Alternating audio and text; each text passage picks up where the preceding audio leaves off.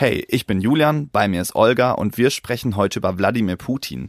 Am Montag startet der nämlich in seine vierte Amtszeit als russischer Präsident und hier ist alles, was ihr darüber wissen müsst. Wladimir Wladimirowitsch Putin ist 65 Jahre alt, zweimal geschieden, hat zwei Töchter und spricht fließend Deutsch. Im März hat Putin die Präsidentschaftswahl in Russland gewonnen. Eine große Überraschung war das für viele Beobachter allerdings nicht. Westliche Politikwissenschaftler bezeichnen die russische Staatsform nämlich oft als gelenkte Demokratie. Das bedeutet, dass das Volk zwar alle sechs Jahre den Präsidenten wählen kann, die Regierung aber Einfluss auf die Menschen und ihre Wahlentscheidung nimmt. In Russland sieht das zum Beispiel so aus, dass viele Regierungsgegner im Gefängnis landen und die meisten Medien unter Kontrolle des Staates stehen.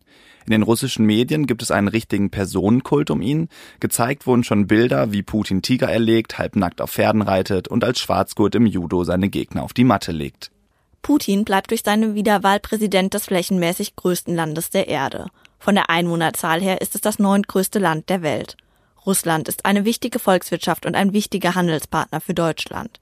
Deutschland importiert Öl und Gas aus Russland und exportiert Autos und Maschinen dorthin. Auch militärisch spielt Russland in der Welt eine wichtige Rolle. Russland besitzt eine Menge an Massenvernichtungswaffen und hat auch Atomwaffen. Auch im Syrienkrieg spielt Russland eine wichtige Rolle. Putin unterstützt nämlich den syrischen Machthaber Bashar al-Assad und steht damit den westlichen Ländern, also den Ländern der EU und den USA gegenüber. Seit der Krim-Krise hat sich das Verhältnis zwischen Russland und den westlichen Ländern wieder enorm verschlechtert. Putin hat damals die Halbinsel Krim für russisches Gebiet erklärt, obwohl sie offiziell zur Ukraine gehört. Und was das Verhältnis zuletzt noch weiter belastet hat, im März gab es einen Giftgasanschlag auf den früheren russischen Spion Sergei Skripal und seine Tochter in Großbritannien. Aus dem Westen heißt es, die russische Regierung stecke dahinter. Die russische Regierung bestreitet das aber. Die Fronten sind so verhärtet, dass die Länder gegenseitig ihre Vertreter in den jeweiligen Ländern ausgewiesen haben. Das nächste große Projekt für Putin ist die Fußball-WM in diesem Jahr, die in Russland stattfindet. Und die bringt Aufmerksamkeit dorthin.